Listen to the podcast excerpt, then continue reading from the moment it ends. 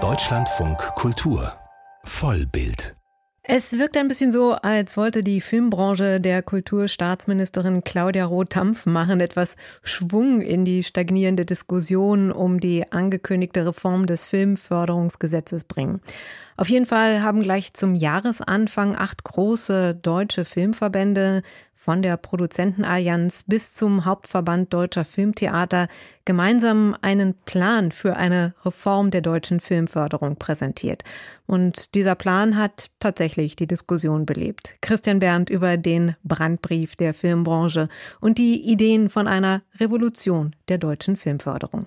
Ich bin jetzt seit 35 Jahren in dieser Branche und ich habe das noch nicht erlebt, dass Branchenteilnehmer aus Produktion, Verleih und Kino, die ja nicht immer unbedingt eng beieinander stehen, hier gesagt haben, wir stehen jetzt hier zusammen und wir haben zusammen eine Zukunftsidee und Vision. Und nicht nur, dass diese drei Filmbereiche zusammen ein Konzept entwickelt haben, ist völlig neu, sagt die Vorstandsvorsitzende des Hauptverbandes Deutscher Filmtheater, Christine Berg, sondern auch, dass die acht großen deutschen Filmverbände ein Modell vorschlagen, das Verleih, Kino und Produktion mit konkreten Reformvorschlägen zusammendenkt. Wir haben zum Beispiel Anreizmodell drinstehen. Das ist einzigartig in ganz Europa, dass für Verleih und für Kino ein Anreizmodell gefordert wird. Das gibt es nirgendwo anders. Bislang gibt es diese Steueranreize nur für die Filmproduktion. Bei der Berlinale 2022 hatte Kulturstaatsministerin Claudia Roth angekündigt, eine breit angelegte Reform des Filmförderungsgesetzes anzugehen, aber bisher ist wenig Konkretes bekannt geworden. In einigen Wochen nun will Claudia Roth einen ersten Referentenentwurf für die geplante Reform des Filmförderungsgesetzes vorstellen. Dieser Brief wirkte auf die Presse wie ein Brandbrief. Die Branchenvertreter sind nicht glücklich damit. Man wollte keinen Angriff starten, sagt Berg, sondern die bisher bekannten Reformideen aus dem Kulturstaatsministerium erweitern. Zum Beispiel, indem die Verleiher und Kinos in den Reformkonzepten stärker berücksichtigt werden was Frau Roth letztes Jahr vorgestellt hat, war stark produzentenlastig. Aber da brauche ich nur ins Ausland gucken. Also egal, wo ich hingucke, die Produzenten stehen immer weiter vorne. Und was wir ja geschafft haben mit diesem Papier, dass wir eben mal ein Gleichgewicht hergestellt haben. Das Konzept der Verbände sieht für die Verleihe ebenso wie für die Filmproduktion eine 30-prozentige Steueranreizförderung auf ihre Ausgaben vor. Für die Kinos schlägt man sogar 50 Prozent Steueranreize vor, wenn sie in die Infrastruktur investieren, zum Beispiel in die Sanierung. Für diese Anreizförderung veranschlagen die Verbände zusätzliche Fördergelder von etwa 100 Millionen Euro, in Zeiten knapper Kassen gewagt.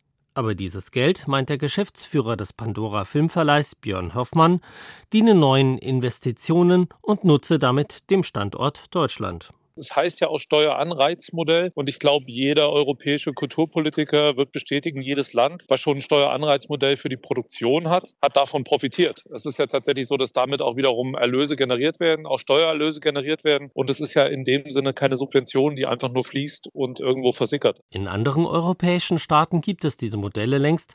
Mittlerweile seien die deutschen Filmproduktionen ins Hintertreffen geraten, so Hoffmann. Die Steueranreize für Produzenten sollen auch internationalen Streamern, wenn sie in Deutschland investieren, zugutekommen.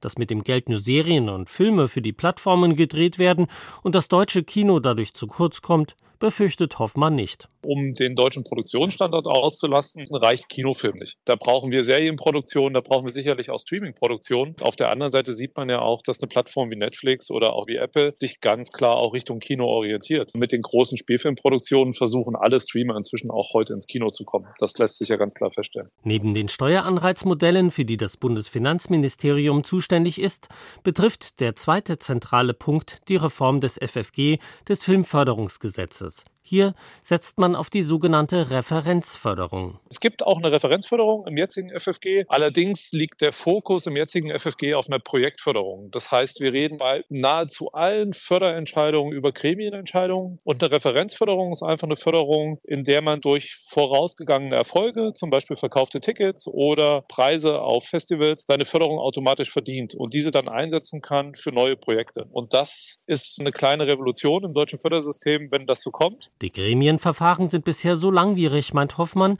dass es mitunter fünf Jahre dauert, bis ein Film realisiert werden kann. Und wenn wir es da schaffen, tatsächlich mehr Geschwindigkeit reinzubringen, das Kreative nicht sagen, ach, dann mache ich vielleicht lieber eine Serie oder produziere für eine Streaming-Plattform einen Film. Ich glaube, dann können wir es auch schaffen, einfach wieder neben dem wirtschaftlichen Faktor auch wieder kulturell mehr Erfolg zu haben. Diesen Erfolg könnte der deutsche Film auch gebrauchen, denn auf internationalen Festivals kommt er kaum vor.